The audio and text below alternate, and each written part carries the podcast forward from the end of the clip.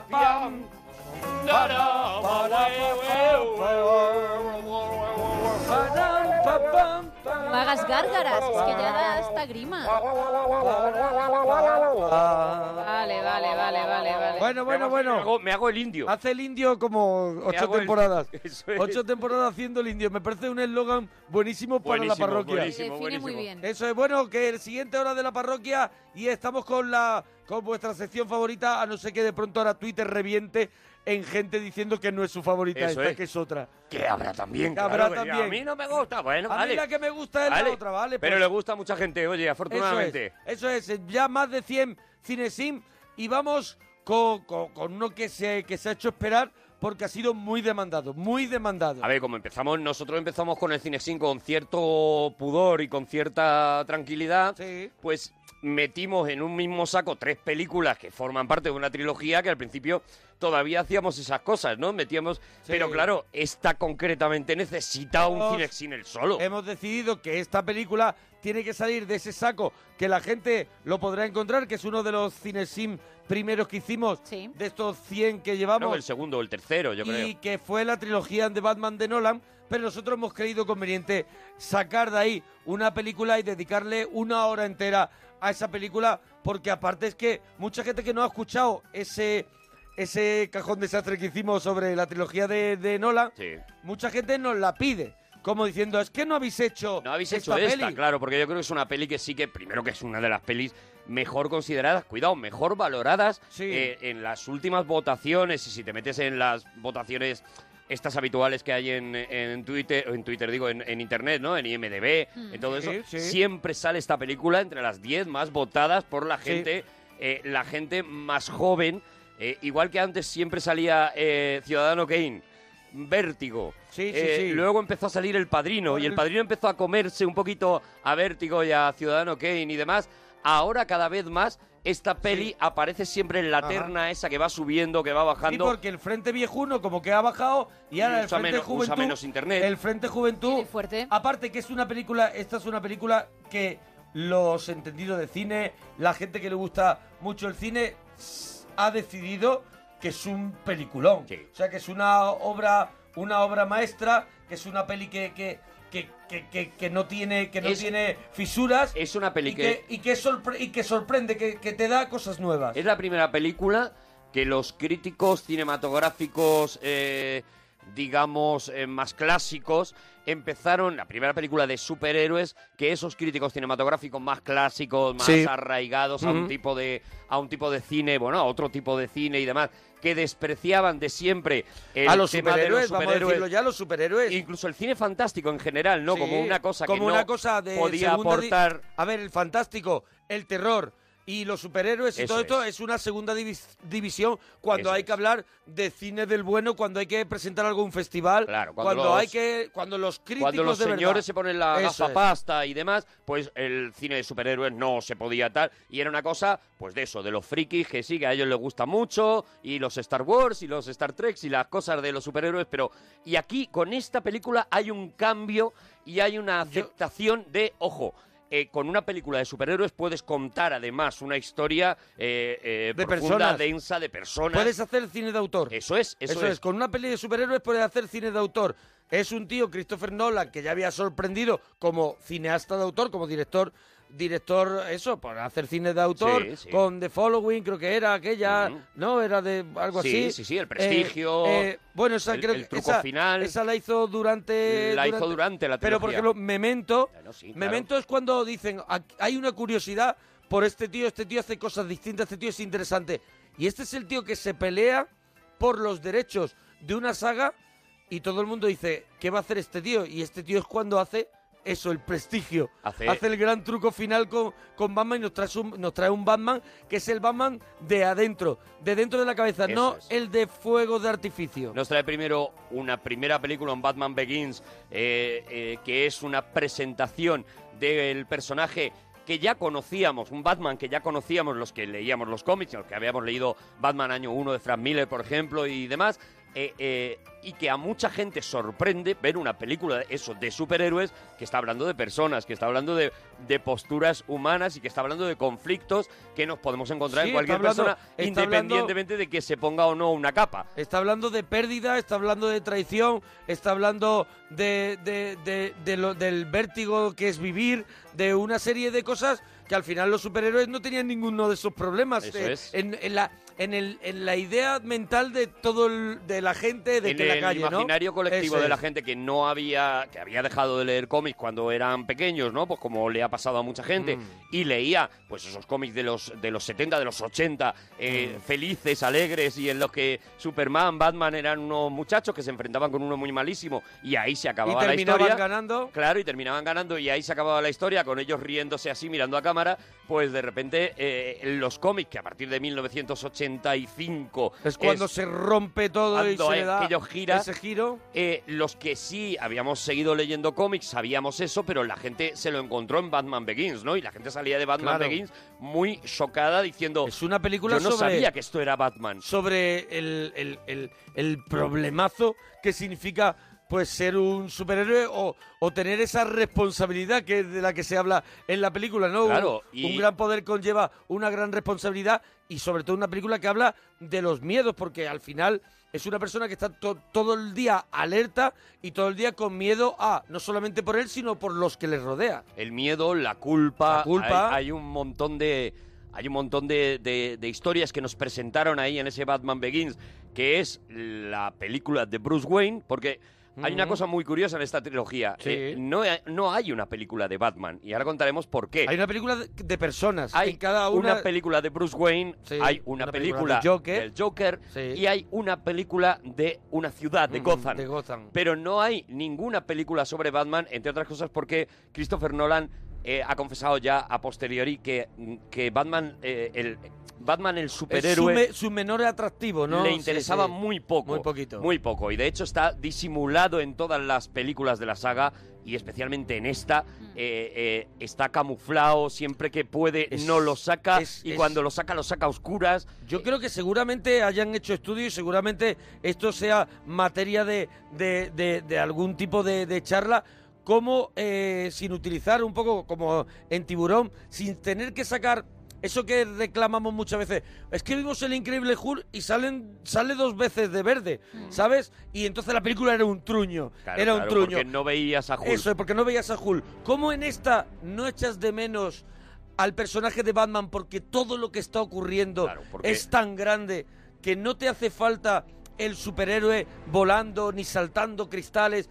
También hay esas escenas que, por cierto, maravillosamente rodadas, como dice, como dice Nolan, muy basadas en esa película que tanto le marcó a él, que fue Hit, que nos encanta de Mm. Michael Mann.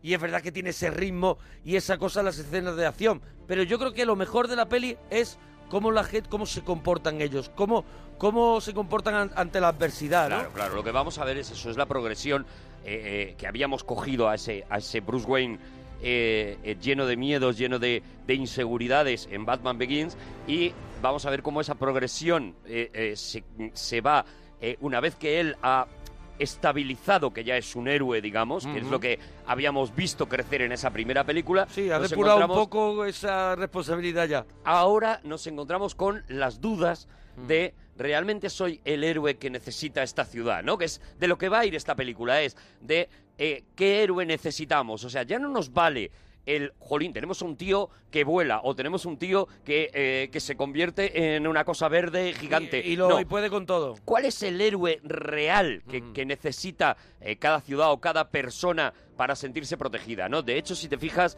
en esta película, vamos a decir ya el título, que estamos aquí ron, ron, ronroneándolo y no lo damos. Hombre, pero yo creo que Es está clara, eh, yo creo que está claro. clarísima, os queda el porque título. lo- ¿Tienes seguro que lo has fanfarria, leído ya. fanfarria para de- decir el título? Venga, vamos a decir el título ya. Pues hoy traemos El Caballero Oscuro.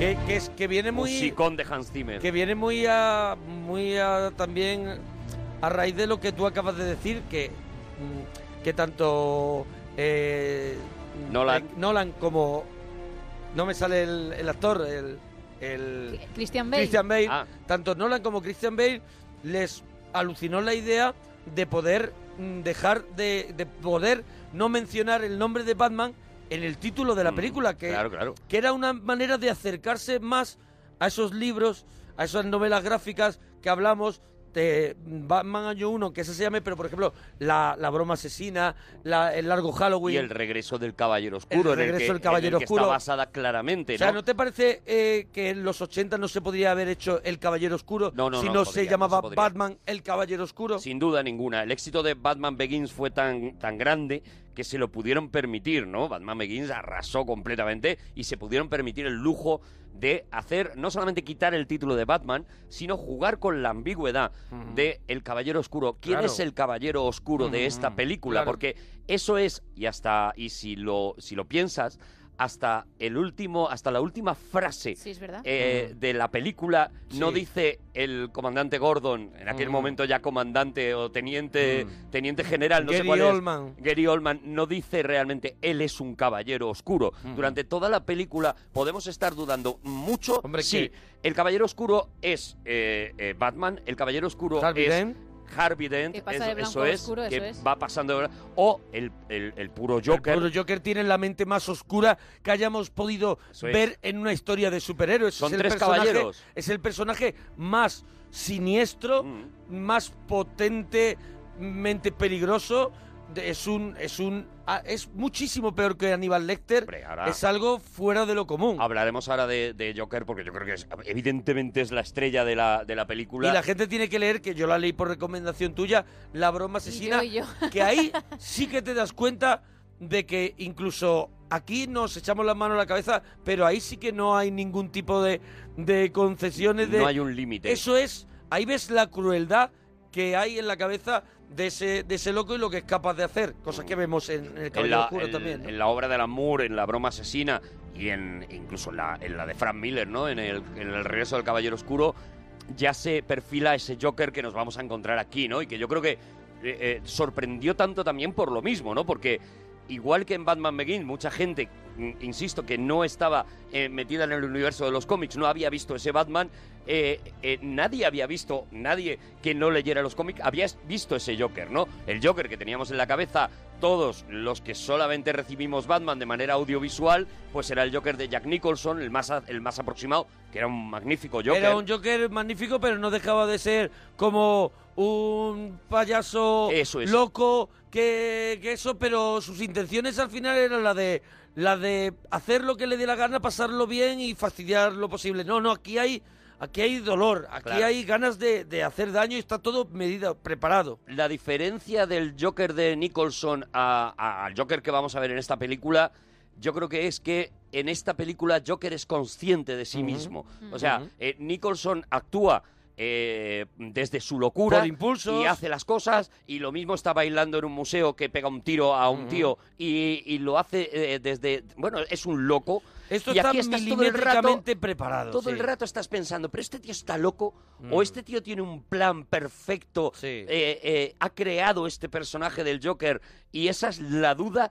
que te va a dejar la película. O sea, no vas a acabar la película resolviéndola, y, y yo tengo mi teoría, pero mi teoría vale exactamente lo mismo que la de cualquiera. O sea, para mí mi teoría es que sí, que Joker no tiene nada de loco en, en esta película, sino que es un tío con un plan perfectamente pensado en el que ha Yo metido igual. Yo, un yo. factor que no suelen meter. Además, él, él lo dice en la conversación en el hospital con Harvey Dent, eh, la mayoría de la gente no incluye al caos en, sus, en sus planes. La mayoría de la gente hace planes, Claro. pero no incluye el factor del caos. Yo hago planes, yo tengo un plan, pero... eh, bueno, él no dice eso, él dice yo soy el caos nada más, ¿no? Pero yo creo que es lo que, que él lo que hace es eso, es crea un plan tan perfectamente establecido que está incluido el caos y la reacción del ser humano ante el caos eh, para conseguir sus propósitos Claro. y para conseguir lo que él pretende, que es adueñarse de la, de la ciudad de Gotham, quedarse con la ciudad de Gotham y para ello el primer, el primer escollo que se encuentra, por supuesto, es Batman y a por él va eh, nada más empezar la película, ¿no? De hecho, la película prácticamente empieza con él diciéndole a todos los mafiosos, dejaos de rollos, dejaos de pasta, dejaos de tal, hasta que no nos quitemos a Batman de en medio, la eh, Gotham no va a poder ser nuestra, ¿no? En ese principio de la peli, en ese robo Sí, él quiere ser, espectacular, él quiere ser el malo total. O sea, Sí. él, él El le único. dice, él le dice a todos los malos y a toda la gente que está haciendo, mm, a toda la mafia, a todos los que están haciendo ilegalidades, tenemos un tío que nos que os molesta a todos y yo tengo el plan, pero yo soy el, yo voy a ser el number one. Claro. Aquí yo voy a ser el que, el que, el que la va a liar totalmente. Pero además, fíjate cómo está de armado este, este guion, ¿no? Y, y de bien rodado, que en ese primer robo que nos Que ahora cuenta, ¿no? escucharemos, lo escucharemos Eh, un poquito. Ese sí. robo mítico que Empieza todos con él. recordamos, empieza con él. Con, la, con las máscaras. Muy hit, muy Michael Mann, ahora que tú lo has Sí. dicho, es muy hit ese, ese robo, Es ¿no? muy hit, Los es edificios hit. cristales, claro. Es hit. Los edificios con cristales, eh, eh, rompiéndose los cristales de un lado a otro y demás.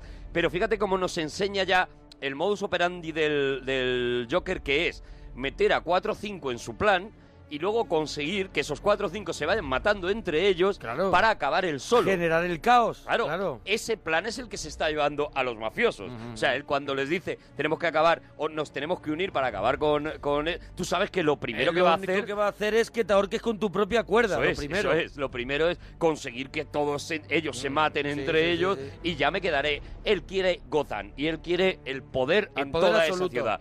Y va a tocar los puntos de poder más importantes de la ciudad Para desequilibrarlo todo. eso es, claro. para volverla loca, ¿no? Eh, después de ese robo eh, espectacular, ¿no? Que ya, que ya la película empieza con... Bueno, creo que lo tenemos, además. Bueno, ¿no? Tenemos tenemos el, un el momento, momento, en el ¿no? que se ve por primera vez a Joker en la peli porque se quita la careta y le dice al empleado del banco una de las muchísimas frases Claro, porque buenísimas ellos, que hay. tú estás viendo uno- unos atracadores vestidos con cara de payaso. de payaso malos, Eso de es. payaso malos. La careta que lleva él, por ejemplo, es un homenaje al Joker de los años 50, al Eh, de lo- personaje de, de- del de- 60, de los Ay, años César- 60. de César, Ah, César de- Romero. César Romero. Eso, eso. En y- la serie famosa De Pum, cutre, pam, pum, pam, pim, esa, pam. esa, en esa serie salió una de las veces salió Joker disfrazado como de como Sí. de payaso porque Sí. estaba en una en la ópera estaba haciendo el pagliaccio, el paglacchio, no sé cómo se Sí, pronunciará, italiano. ¿vale? Y salía con esa con esa con esa pintura y esa es la máscara que lleva ahora el que, Es que un luego se punto descubrirá friki como para Joker. descubrir que ese es Joker, pero las conversaciones que tienen ellos son estamos enviados por Joker. Eso es. O sea que Sí. tú lo que estás viendo es un atraco de unos enviados por Joker. no sabes es. que Joker está en el grupo. Y de repente aparece y dice esto. Es muy listo, ¿no? El que se ha contratado te hará lo mismo a ti. Ah, antes los criminales creían en algo. Honor, respeto. Mírate. ¿En qué crees tú, eh? ¿En qué crees? en que lo que no te mata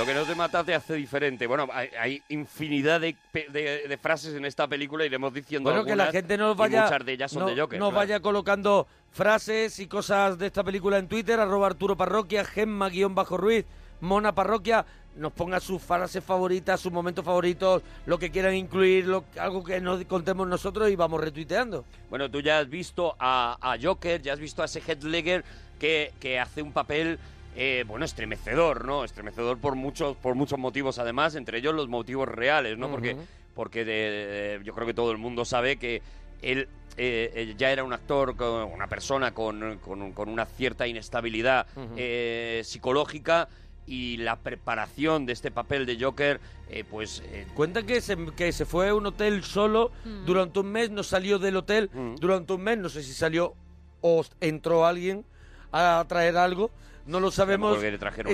Ese trasiego que hubo, pero estuvo un mes preparando el personaje y además haciendo cosas tan tan duras y tan macabras y, ta- y y tan que te pueden hacer tanto daño como escribir como un diario de las peores cosas que ha hecho, momentos malos de su vida y recrearse en todo lo maligno que pueda haber alrededor y todo lo, lo- lo que te puede ocurrir o, o- o inventar cosas que te pueden pasar malas a ti y a tu gente. Él, él hizo una, pues eso, un trabajo en, en la, en la etapa, en la zona más oscura de la mente de cada uno de nosotros, ¿no? Pues él se metió eso, como tú has dicho, en una habitación a trabajar su zona más terrible, su zona más oscura. Él era muy consciente, eh, Heath Ledger en aquel momento estaba en ese punto en el que se podía convertir en un guapete que hubiera hecho dos o tres papeles de interés, había hecho Brokeback Mountain ya Sí. también y demás, y eh, se quedara ahí y de repente le llega esta oportunidad de hacer el Joker y él se da cuenta de que eso es lo que le puede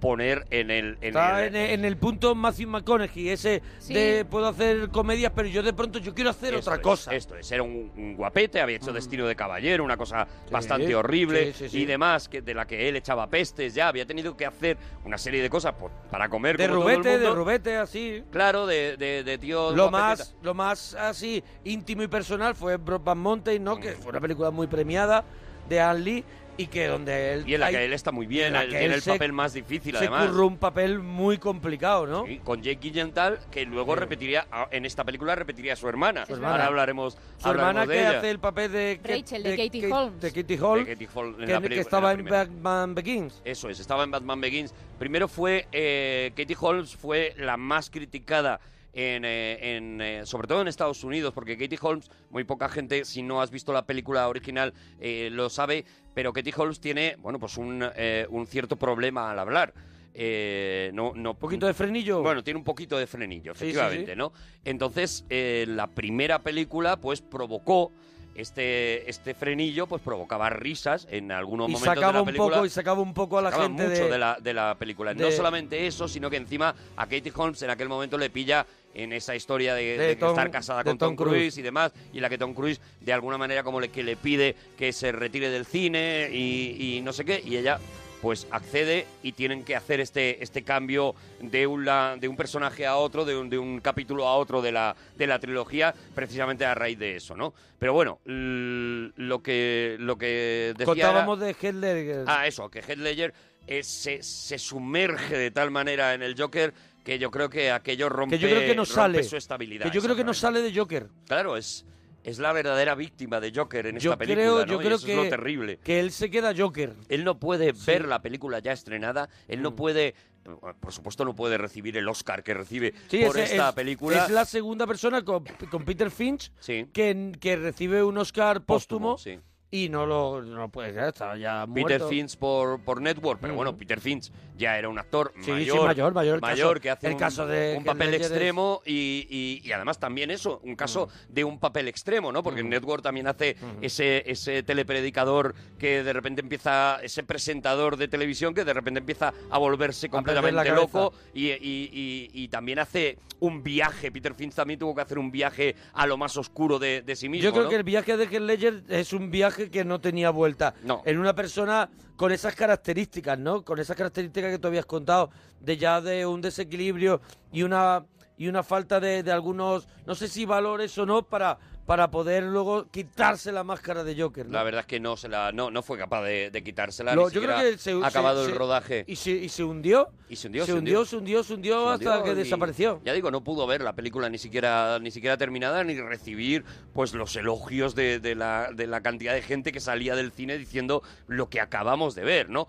Y sí que pudo, para, para que analicemos un poco lo crueles que somos a veces con los prejuicios, sí que tuvo que aguantar que eh, los, eh, mm, eh, los eh, amantes de Batman y demás le dieran hasta en el carnet de identidad Antes cuando de verlo, se anunció su antes de nombre. verlo. Eso es. De Le hicieron un Ben Affleck. Por eso, exactamente, por eso hay que Sí, sí. aprender a tener un poquito de cuidado con estas especies de lapidaciones que Sí, se hacen lapidaciones con la a priori. A priori y demás, porque efectivamente, o sea, nadie, nadie recibió, y fíjate que todavía las redes sociales no estaban tan activas como ahora, pero nadie recibió tantos palos como Heath Ledger cuando se anunció que iba a ser el Joker. Ese no puede ser el Joker, imposible, Imposible. es un niñato, tal, no sé qué. Me gustaría que muchos de, de- de aquellos en- en- eh, revisaran esos foros y vieran lo que pusieron en aquel momento y luego Y que como años después estuvieron poniendo el mejor eh, Joker de la historia, se pensó- nadie lo va a poder Se superar. pensó en Paul Bettany, se pensó en Adrian Brody. Adrian Brody, cuidado. Ya, se yo- pensó a ver. en Adrian Brody y se pensó, y yo creo que menos mal que no lo hicieron porque nos duró un poquito más.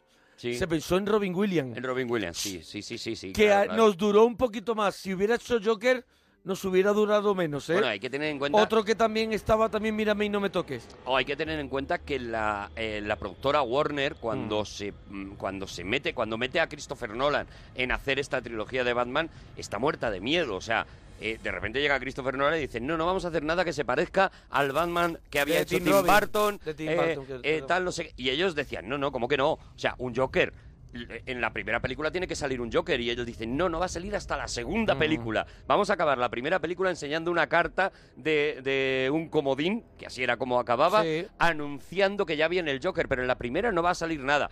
Vale, bueno, pero que entonces por lo menos que lo haga, que lo haga alguien que, que la gente pueda identificar con el Joker que había hecho Jack Nicholson, ¿no? Pues que lo haga Robin Williams. No, tampoco lo va a hacer este tío, que además es un actor mm, no especialmente bien considerado, y vamos a hacer el Joker más oscuro, más cruel, más terrible, más y un tal, ¿no? Joker joven. Y un Joker joven, claro, mucho más que joven. es un detalle también, es un Joker joven que no puede, que no, que no tiene en la mochila tantas maldades y tanta vida a sus espaldas como podía ser el Jack Nicholson de Joker o Claro. puede ser Aníbal Lecter Eh. como, como asesino en serie. Un asesino en serie en joven, hay casos como el de Halloween, como el de Mm. Viernes 13, pero no son tantos los jóvenes que son asesinos en serie con un plan milimetrado. Claro, una de las cosas más terribles de este Joker es que aparece de la nada.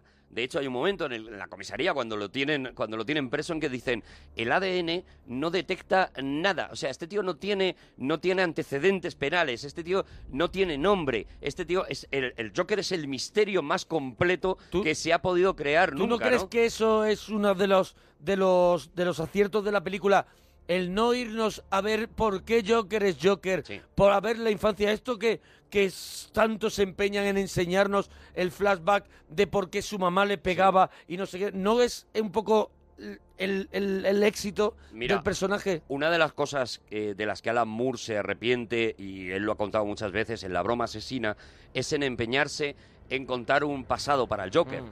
Eh, él mismo ha dicho muchos años, ahí me equivoqué, pero también os tengo que decir que esa historia que cuenta Joker en La broma asesina es una historia que se ha podido inventar Joker perfectamente, ¿no? Él lo Mm. intenta arreglar de esta manera. Y si te fijas, aquí en la película eh, aparece en un momento determinado contando una historia de por qué llega a ser el Joker, cuando cuenta que su padre le, Sí, le- sí, sí, le sí, sacó, pero a los pocos Cuenta minutos otra diferente. cuenta otra diferente. Sí. Cuenta otra Y al, diferente. al final empieza a contar una diferente que Batman le para y le dice, no me las cuentes porque ya sé que son mentiras, ¿no? Claro, claro. Y yo creo que ese juego, eh, eh, haber convertido esa, Mm. esa Ese juego manera de mentir que su vida de sea Joker, también un caos, o sea, que, que, Claro. que no haya nada, aquí no hay nada... Nada. eso es de lo más Nada terrible. claro. O sea, Joker lo vemos aparecer en ese, en ese robo, aparece en ese robo, luego aparece en esa reunión de mafiosos que vamos a ver un poquito más adelante. A los que chulea. a los que chulea claramente y no sabemos nada, nadie le conoce. Cuando le ven entrar, todo el mundo dice, ¿este quién es? ¿Este freak?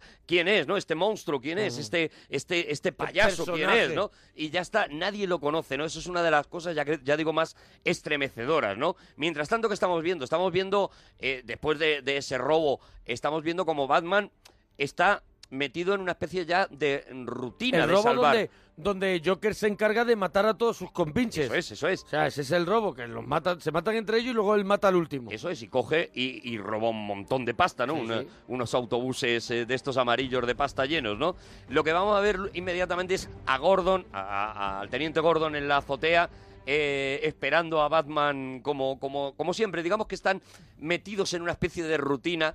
Eh, eh, eh, Gordon le da una cierta información, pues mira, va a haber un intercambio de drogas en tal garaje, no sé qué, y ellos ya se entienden, vete para allá, Mírame tú a esto, ver, a mírame ver. tú esto, eso es, eso es. Vemos una rutina, ¿no? Digamos que Batman tiene Gotham más Tiene o una menos faena, una organizado. faena que le va dando Gordon, que está dentro de, de que está controlado. Eso es. Hay malos que están haciendo cosas, pero bueno, sin que se vuelva la cosa muy Los loca. tenemos más o menos fichados, es. sabemos por dónde se mueven, si la cosa se va muy lejos. Pues ya nosotros ya intervenimos. Intervenimos nosotros, eso es, ¿no? Vamos a ver cómo eh, Batman va a acudir a un intercambio de drogas en un garaje eh, con esas dos bandas que se juntan con esos perracos eh, tremendos y vamos a ver una cosa eh, que es fascinante. Uno de, de esas bandas es el espantapájaros que le habíamos visto ya en, en Batman Begins, ¿no? Sí. Y vamos a ver una cosa fascinante y es que hay imitadores de Batman.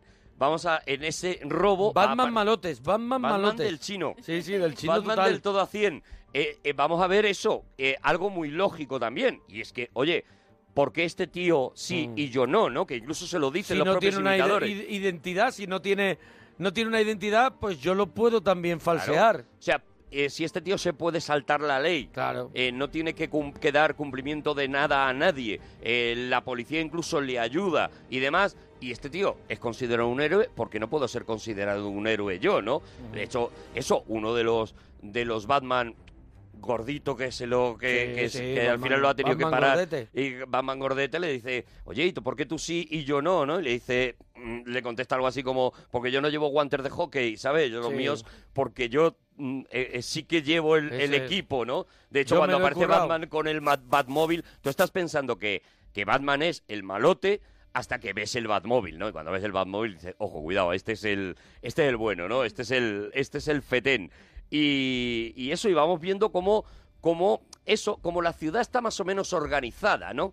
Hasta que, evidentemente, eh, aparece... Llega la locura. Aparece Joker, eso es. Vemos una reunión en el, eh, de, unos, de unos mafiosos y vemos como, como de repente en esa reunión aparece Joker con una de las escenas, yo creo, más espectaculares, que es cuando dice, ha- habla de la desaparición del boli, ¿no? Eh, alguien que le dice, eh, tú dónde vas, tú quédate, de, vete de allí, vete de aquí, no sé qué, y él clava el boli en la mesa y dice, ves este boli, lo voy a hacer desaparecer. Efectivamente, cuando se, eh, se acerca a él uno de los matones defensores de, de estos, de estos tíos, le clava el, el lápiz en el ojo, lo atraviesa, le atraviesa el cerebro Sí, y dice, sí. oh, desaparecido. Y, y ahí ya te Y sabes ya que te puede hacer cualquier cosa. Claro, claro, ya está, ya lo tienes, ¿no? Eh, eh, Gordon le ha dicho a, a Batman, hay un tío por ahí, un tío raro que Mm. está haciendo cosas, que ha robado en los bancos, y cuidado, esto forma parte de la, de la trama, ¿no? En los bancos que están controlados por la mafia. Es decir, Joker está robando a los mafiosos de, de Gotham. Joker no solamente quiere eh, ser el, el- el amo y señor de Gotham a, a niveles legales, sino que de lo ilegal también lo quiere controlar. Eso es. O sea, se enfrenta a lo legal, se enfrenta a todo el sistema y se, inf- y se enfrenta al sistema ilegal, al submundo de la droga, de la mafia. A ese también le, le hace ahí una especie de Claro, órdago claro, claro, le, pega, le hace un sorpaso. y a ver qué pasa. Eso es. Antes hemos conocido a otros de los personajes, eh, hemos vuelto a encontrarnos con Alfred y hemos Eso visto es. eh, eh, y a, a encontrarnos con, le da sus con chapitas. Bruce Wayne, le da la chapa. Vemos cómo ha evolucionado la Batcueva. Me flipa Sí. esta Batcueva eh, con ese techo de Han metido- como de me- cocina. Han metido Iluminado, reforma, sí, han es metido reforma. como, como, Sí. como techo de cocina. Oye, y el traje, metieron reforma. Sí, hombre. Este traje también, mucho mejor. Yo creo que aquí Nolan quería, quería también dar una sensación también de, de lujerío para el fan. Para el fan Sí, de sí, Batman sí. y eso, decir, eh, cuidado, mirarlo, mirar que esto no es pladur. Cuidado, que aquí hay, que aquí Eh, hay dinero, ¿no? Eso es. Que aquí hay pasta. Pero mira, tenemos a Alfred, ¿no? En- en Sí, ese- tenemos a Alfred en- dándole la en- chapa. La primera vez que lo vemos, cuando le da la Eh, primera chapa. Efectivamente, le dice a Bruce Wayne que tiene que tener muy claro cuáles son sus limitaciones. Conozca sus limitaciones, señor Wayne. Batman no tiene limitaciones. Pero usted sí, señor. Pero no puedo permitirme conocerlas. ¿Y qué sucederá el día que las descubra? Ya sabemos cuánto te gusta decir, se lo dije. Ese día, señor Wayne, no querré decirlo. Probablemente. Ahí está, el día que descubra que no es invencible, ni siquiera me va a gustar, me va a apetecer decir, se lo advertí, ¿no? Claro. Hay un sentimiento en Bruce Wayne eh, y muy apoyado por Alfred de que hay una etapa terminada, ¿no? De que, de que Batman ya de que Batman ya ha limpiado todo lo que podía limpiar y que eh, seguramente está sobrando ya el- la necesidad de un Batman, ¿no? Vamos a recordar que en Batman Begins, con Falcone, el, el- el- el mafioso que tiene dominado Batman, eh, Es el personaje principal de Gotham City. Eso es. Sí. El- la gente que vea la serie, ¿no? Falcone, en su es. primera temporada. Eso es, Falcone eh, ha Y el convertido... nacimiento del espantapájaros. Ujú. Ha- ha convertido a Gotham en, eh, eh, en, una, en una ciudad terrible de vivir, en una ciudad con unas diferencias y con una, eh, con una agresividad y con una violencia en sus calles, que es la que provoca la muerte de los padres de Bruce Wayne, por ejemplo, que eh, Batman ha conseguido limpiar, ¿no? En este sentido, eh, no nos tenemos que olvidar que Gotham es Nueva York, es la versión oscura de Nueva York, o sea, eh, Nueva York tiene tiene dos nombres en el mundo DC, uno es Gotham y otro es Metrópolis. Es, son la misma ciudad, aunque realmente están eh, se, se ubican en lugares separados, pero provienen los dos de la misma idea de Metrópolis, el lugar donde vive Superman es la Nueva York, digamos, luminosa, la Nueva York florida, la Nueva York alegre, y eh, eh, Gotham sería, pues eso, los barrios bajos, ¿no? De, cuando te metes en la cocina del infierno eh, y vas paseando por allí, te das cuenta de la cantidad de locales que se llaman Gotham, de- de que hay incluso un mercado enorme, gigantesco, que se llama Gotham, porque fue una manera de llamar en un momento determinado, en un, periodo de- determinado de la historia, a las partes más sucias, entre comillas, de Nueva York, ¿no? A las más peligrosas. Ten cuidado, no te metas ahí, que eso ya es Gotham, ¿no? Sí, y era, sí, sí, y era una manera de esto, ¿no? Entonces, esta- eh, lo que refleja esta película es algo que había pasado en el Nueva York real durante los años 70 y, y principios de los 80. Nueva York era una ciudad muy peligrosa. Acuérdate de estas películas de Harry el Fuerte, por ejemplo. Sí, Harry Sucio y Harry el eso, Sucio, ¿no? eh, Estaba eh, llena de personajes y la las película de, Pro- eran, de Paul Newman, Bronx, Distrito Apache. eran de, estaban de Warriors. Eso es. Todo, estaban la- los guerreros del Bronx, Eso ¿te es. acuerdas? Y todo esto, Ese ¿no? tipo de películas que mostraron un Nueva York un terrible. Nueva York apocalíptico, vaya, era un Nueva York con gente, con los nuevos jóvenes que eran bandas callejeras y que, y que, y que se mataban entre ellos y, y, y al ciudadano normal de a pie sufría, si estaba en exposición, podía sufrir en Claro, cualquier claro, momento el un ataque. Sérpico, ¿no? Por ejemplo, también ha- habla de este, de este Claro, tipo de Sérpico ciudad, era el policía corrupta. que no entraba en esa corrupción y, denunciaba a sus compañeros, Sérpico. En ese Gotham estaban y en el, mm, en el Gotham Nueva York que nos encontramos es un poco ya el Gotham Nueva York que hay ahora, ¿no? Una ciudad que ha sido muy limpiada, que ha sido muy cuidada y, y- y sobre todo porque han eh, tenido una sucesión de alcaldes que han hecho un trabajo muy, muy, muy importante, ¿no? Alcaldes que son venerados allí en, en Nueva York eh, porque han hecho un trabajo muy importante para limpiar Nueva York, ¿no? Y en ese momento es cuando precisamente eh, nos encontramos a, a- a Batman, ¿no? Cuando Batman o Yo creo que Wayne esto ya está, está bien limpio. Esto Yo soy está Batman, bien. pero ya me voy a dedicar un poco a lo mío. A lo mejor me apunto a inglés. Claro, por eso es, eso es. ejemplo. Eso es. Me apunto a crochet. Me apunto a corte y confección. Claro, él eh, A tiene un plan. ¿Y, y cuál es su plan?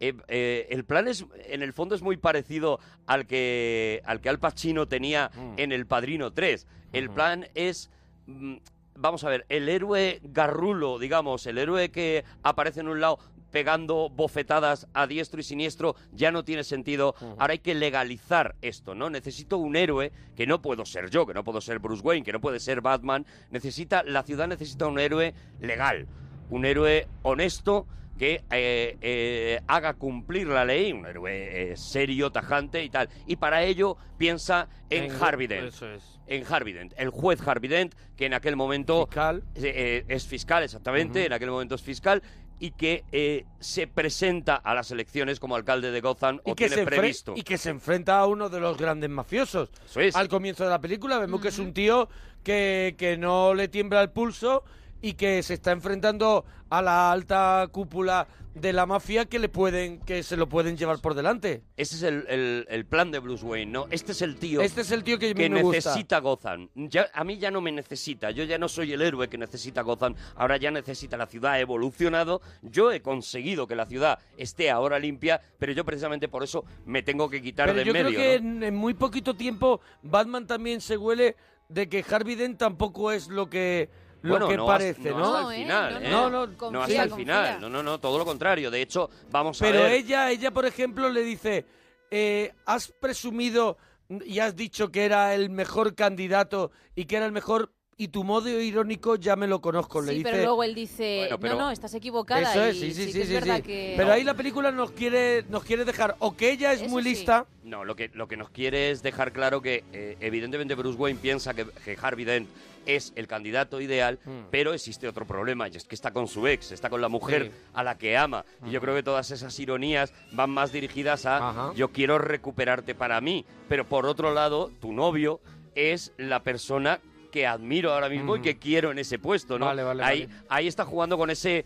con ese con esa dualidad eh, todo el rato de con quién se va a quedar Rachel que será clave eh, en el final, ¿no? Eso- Porque- eso- eh, este momento que estamos contando de la fiesta lo tenemos, ¿no? No es un El- poquito un antes, poquito que es la cena, de- es la primera Bruce vez. Eh, sí, Sí. en la cena en la que, bueno, Harvey Dent dice que igual Batman llegará un día en que querrá dejar de serlo y él podría ser el relevo y se escucha la famosa frase del héroe y el villano. Ah. Gotham se enorgullece de que un ciudadano de a pie intente hacer prevalecer el bien. Gotham necesita héroes como tú, dirigentes electos y no alguien que cree que está por encima de la ley. ¿Quién ha elegido a Batman? Nosotros, todos los que nos quedamos de brazos cruzados y dejamos que la escoria se hiciera con la Pero ciudad. esto es una democracia, Harvey. Cuando el enemigo estaba a las puertas, los romanos abolían la democracia y elegían a un hombre para que protegiera la ciudad. Y no se consideraba un honor, sino un servicio público. Harvey, el último hombre al que nombraron para que protegiera la República, se llamaba Julio César y jamás renunció al poder. Vale, está bien.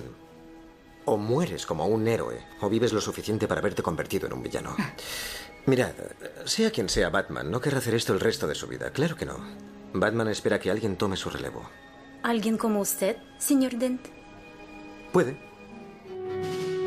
Hablaba la pareja de Bale en esa cena porque él fue con esa chica y Harvey Dent fue con Rachel. Estaban sí, los cuatro. Bale iba con una chica, un con una un bailarina del sí. ballet de Moscú. Sí. exacto. De ballet de Moscú que tenía ese acento Ese ruso. acento tan bien, También. tan bien logrado. confiado. Eh, bueno, en, e- e- este es el plan, digamos, ¿no? Y Mm. aquí, aquí Bruce Wayne lo deja muy claro y hay una de esas frases de, Harry, de, de Harvey Dent que a mí es de las que más me gustan de la película, es en esta ciudad o mueres como un héroe o vives lo suficiente para convertirte en un villano.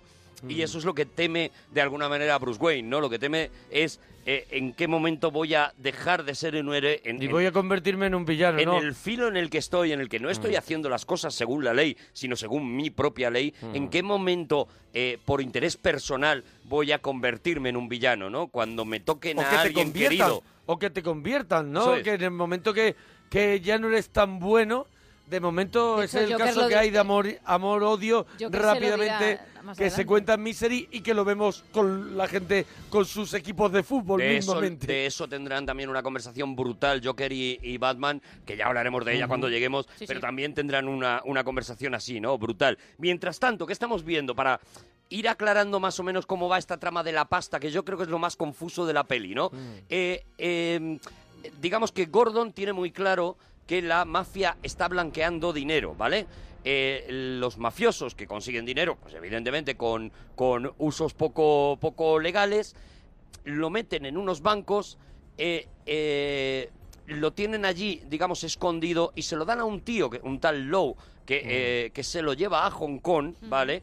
En Hong Kong limpian ese Tienen dinero. allí a Ariel Eso y es. le dan un golpecito de Ariel. En Hong Kong limpian ese dinero y lo vuelven a meter en esos bancos pactados por la mafia, eh, ya convertido en dinero bien, en dinero no perseguido, ¿no? ¿Qué ocurre? Que Gordon, que ha ido investigando estos, eh, eh, estos robos y estas transacciones de droga y demás, ha ido marcando dinero, ha ido marcando mm, fajos de dólares y está en Sí, disposición... No se coge ni el fin de semana, ¿eh? Hombre, Nada, no, Gordon. es. A ver por qué te crees que llega No teniente. es cansino Gordo, ni nada. Gordo. Gordo. No coge, no se coge Nada. ni el día del trabajo. Nada, no, pesado ni nada. Eh, ha ido marcando esto y entonces él está ya en disposición de decir, bueno, eh, si a mí el alcalde de Nueva York, que es la persona que me lo tiene que autorizar, me autoriza a entrar en cinco bancos que yo tengo localizados de la mafia, eh, yo desfalco todas las organizaciones, las cinco organizaciones, las cinco familias mafiosas Y los dejo tiritando. y los dejo, no, no, meto en la cárcel. Claro, claro, claro. O sea, directamente los meto en la cárcel, ¿vale? Esto es- este es el plan de este es el plan de Gordon. ¿Qué ocurre? Que cuando Gordon consigue efectivamente ese permiso y hay otra frase de esas del alcalde absolutamente demoledora que es, vale, eh, vas a meter a toda la mafia en la cárcel, pero vas a cabrear a todos los empresarios que viven gracias a esa mafia y a todos los empleados eh, de esas empresas que también están recibiendo dinero podrido sin saberlo. No deja de pero ser- que de repente van a... Eh, lo que explicaba ante Arturo no deja de ser una ciudad corrupta, pero que está el, el- el- la espuma de arriba está tranquila. Eso es, eso ¿Sabe? es. Pero la ciudad sigue siendo la misma ciudad corrupta, lo que pasa que está como bien organizado esa corrupción. La corrupción está tan asumida, tan Mm. eh, estructurada, Mm. y como todo el mundo de alguna manera se aprovecha un poco de esa corrupción, todo el mundo pilla un poquito de esa corrupción, pues de alguna manera eso Todo- hace que todo nadie mundo quiere que se le acabe el chollo. Eso, Eso es. es. Entre medias, ¿a quién vemos? A Lucius Fox, a- que es otro de los personajes que a mí me encanta Morgan Freeman haciendo de Lucius Fox. Y mira, aquí hay una cosa curiosa, ¿no? Eh, eh, vemos como, a- como eh, a- Bruce Wayne le pide a Lucius Fox que le haga un nuevo traje. Sí. Necesito un nuevo traje, un traje que me proteja de cosas. Le enseña unas piezas de Kevlar para que se lo ponga. sí. Y, que las disparan para ver si traspasa. Eso es. Y le, le pide también un, un invento nuevo que es cómo me puedo subir a un avión desde tierra, ¿no? Cómo Sí. puedo subir a un avión desde tierra. Y aquí hay un guiño eh, eh, que es curioso y es evidentemente para avanzados, o incluso yo creo que en principio era nada más que entre ellos, ¿no? Hay un guiño que le dice, eh, le dice Bruce Wayne, yo lo único que te pido es que pueda mover la cabeza. eh, en, en el traje nuevo. Bueno, ¿por qué le dice este? Este es un guiño a Michael Keaton. Michael Keaton, cuando hace el, cuando hace lo- los papeles de Batman de, De Tim Burton. de Tim Burton, cuando se entera de que Christian Bale va a ser el nuevo Batman, le llama y le dice, tío, enhorabuena, vas a ser mi sucesor, porque vamos a pensar que lo que ocurrió con Batman y Robin y, y demás, y Batman Forever no ha pasado, eh, vas a ser mi sucesor como Batman, solo te pido que tengas mucho cuidado que te hagan un traje que puedas mover la cabeza, por si te fijas en el Batman de Va eh, Tim. Burton, no puede mover la cabeza. Va para adelante y, mueve el cuerpo entero. Claro, Michael Keaton lo pasó fatal. Es un poco Robocop. Robocop tiene más movilidad que Batman. No puede, no puede mover el cuello. O sea, Mm. Batman, el Batman de Tim Burton Sí, no sí, puede sí, mover sí. el cuello y se nota cuando pelea. Mm. eh, incluso, eh, bueno, se nota más cuando tiene que mirar un par de veces hacia arriba Mm. y tiene que hacer un Michael Jackson hacia atrás. O sea, tiene que echarse el cuerpo Sí, sí, sí, para atrás, Si no, para no- atrás. si no, no hay manera. para poder ver, ¿no? Entonces, bueno, este es el, el guiño que le hacen a Michael Keaton, el, el- el mensaje que le lanzan a Michael Keaton, ¿no? Aquí sí ya conoceremos esta conversación del restaurante que hemos escuchado ya, conocemos ya, ya vamos ubicando a todos los, eh, a todos los personajes, digamos, hablan de esta, de esta teoría de el héroe debe cambiar y debe legalizarse de alguna manera, y vemos eso, vemos la reunión de la mafia con este Lau, eh, eh, que también había estado intentando meter sus garzas en, en- en Industrias Wayne y le habían echado porque eh, precisamente Lucius Fox decía que este tío no es trigo limpio, No era- no queremos hacer negocios con él, no veo, no veo claras sus cuentas, dice algo así, veo, veo muy, muy oscuras sus cuentas y a este Lau le están diciendo eh, eh, ¿qué hacemos con nuestra pasta? Batman está demasiado cerca, el comisario está demasiado cerca, la policía tal, no sé qué. Y Lau le dice, no os preocupéis, yo me llevo toda la pasta a Hong Kong y os la limpio. Y dicen, bueno, pues ¿cuándo lo hacemos? Ya lo he hecho. ¿No? Entonces veremos, el primer montaje será muy típico de esta película, Hmm. los montajes paralelos en el que iremos viendo muchas cosas a la vez. El primer montaje de Gordon, eh, eh, que ha conseguido ese, ese permiso del alcalde para abrir los bancos, viendo cómo todas las eh, eh, todas las, eh, no sé, las, Las cajas, de las seguridad cajas, las cajas. las cajas de seguridad están vacías completamente y cómo, sin embargo, el dinero está siendo metido a, a puñados en, en- en- en un avión para llevárselo, ¿no? En unos barcos, perdón, en unos barcos enormes, en unos contenedores para llevárselo, ¿no? Será en este momento cuando aparezca, haga su aparición Joker en esa reunión de mafiosos y les diga esto que estáis haciendo es el chocolate del loro, esto que esto que esto no lleva a ningún sitio si no os cargáis a Batman, ¿no? Eso es, vamos Después a del lápiz. Eh, efectivamente. Batman le ha enseñado a Gotham vuestra verdadera cara, desgraciadamente. ¿Ven? Es solo el principio. Y en cuanto al, al plan DS de la tele, Batman no entiende de jurisdicciones. Lo encontrará y le hará cantar. Sé si una persona canta nada más verla. Y... ¿Qué es lo que propones? Muy simple. Matar a Batman. Si es tan simple, ¿por qué no lo has hecho ya? Si se te da bien algo, nunca lo hagas gratis.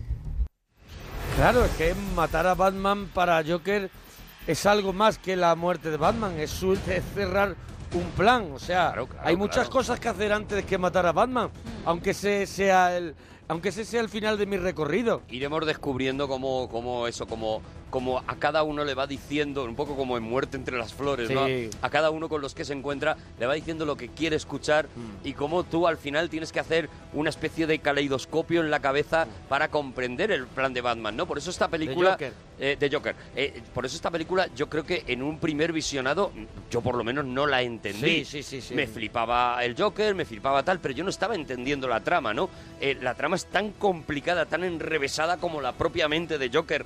Y, y- y- y iremos viendo como eso, como él a cada uno le va diciendo exactamente, ¿no? Y, y cómo va soltando frases, porque claro, Joker tiene una cosa eh, que se- en la que se parece, tú lo nombrabas antes, a Aníbal Lecter, y es que es un tío profundamente sabio. Claro. Es un tío que Es- es, el caso es terrible. que es mucho más joven, ¿no? Que no es el caso habitual Claro.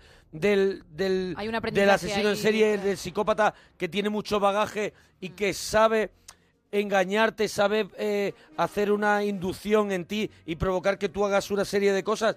Este tío es joven y este tío tiene la misma sapiencia que, que tenía Aníbal. Lo cual da más miedo Da más todavía. miedo, ¿Dónde claro. ha estado este tío que sabe tanto de tantas cosas, no? Aquí suelta otra de esas perlas, iremos diciendo, ¿no? Frases de Joker, aquí suelta otra de esas perlas que, que yo me la, me la, la tengo grabada en el En, el En un coxis, cachete, en un cachete. coxis. En un cachete la la tengo tiene. grabada que es si eres bueno en algo nunca lo hagas gratis. Claro, ¿no? claro. Esa frase es me parece tan tan brillante, tan de una persona sabia, es decir, de una persona que ha vivido y ha, ha aprendido. No, no, no, lo lo gratis por muy bien que lo hagas no te lo van a valorar nunca, Claro. eh, nunca jamás lo hagas gratis, ¿no? Aquí vemos como eh, eh, Joker les pide una cosa completamente marciana, que es, eh, bueno, yo me cargo a, a Batman, pero me dais la mitad del dinero que, que vosotros tenéis. O sea, la mitad del dinero. De todo vuestro dinero. De todo Solo vuestro dinero me dais la mitad.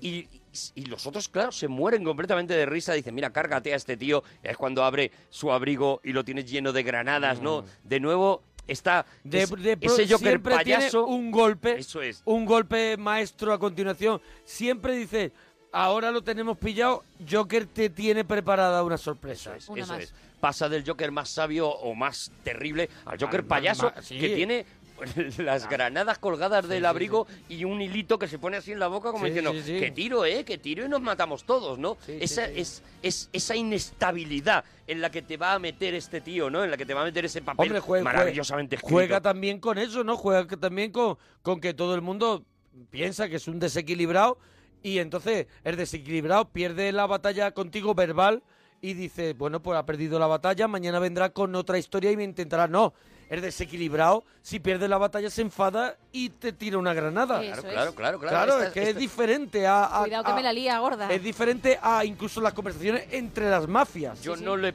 yo, yo no puedo prever lo que va a hacer este Mm, tío. eso es. Por lo tanto, es imposible que, eh, que pueda ganarle. Porque no sé por dónde va a salir. Porque puede salir por lo más ridículo o por lo más cruel. Mm. Y, y- y él juega sin límites, ¿no? Lo que hemos eh, eh, contado cuando, cuando hicimos este especial sobre Batman, ¿no? Lo que hemos contado de por qué Batman y Joker son el- el- el- el- los, los opuestos perfectos. Es por eso, ¿no? Porque Batman lo que va buscando continuamente es Es una estabilidad. el orden Y una es. estabilidad también. Él necesita También, ese orden. Y, eso yo creo que él, dentro de la vida que ha llevado y todo el rollo, tú antes lo has dicho, yo creo que esto está más o menos bien. Y él lo que quiere es al final eso, es salir a cogerle gratuito Ujú. por la mañana y traer es. porras. Él quiere, él quiere lo que, lo que, Que le dé lo- la chapa a lo que acabaremos viendo al final de Eso toda es. esta trilogía. Un poquito de que jubileo. Sentarse en una terracita y tomarse a lo mejor unas Jubileo, porras. jubileo. Eso es, eso es lo que él, lo que él pide, ¿no? Eso es. Eh, bueno, pues eso, que digo que, que Joker eh, es justo lo contrario. O sea, Joker es el, el amor hacia el caos, ¿no? Allí los, allí los tenemos, ¿no? Los tenemos. Eh, con el dinero, todo el dinero de la mafia que se ha ido a Hong Kong, que ha sido llevado a Hong Kong.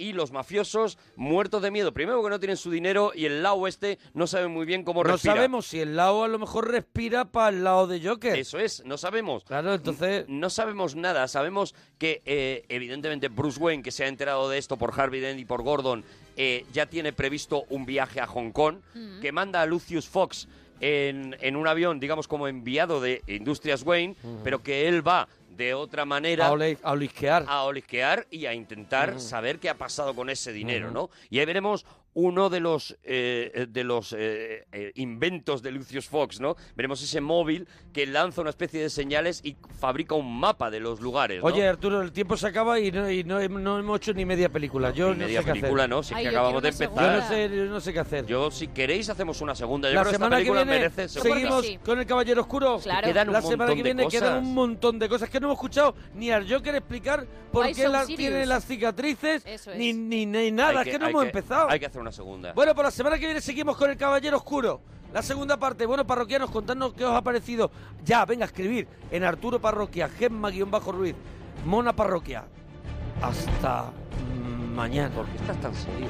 Porque estoy, estoy ahora mismo con lo de Gotham. A ver qué tal.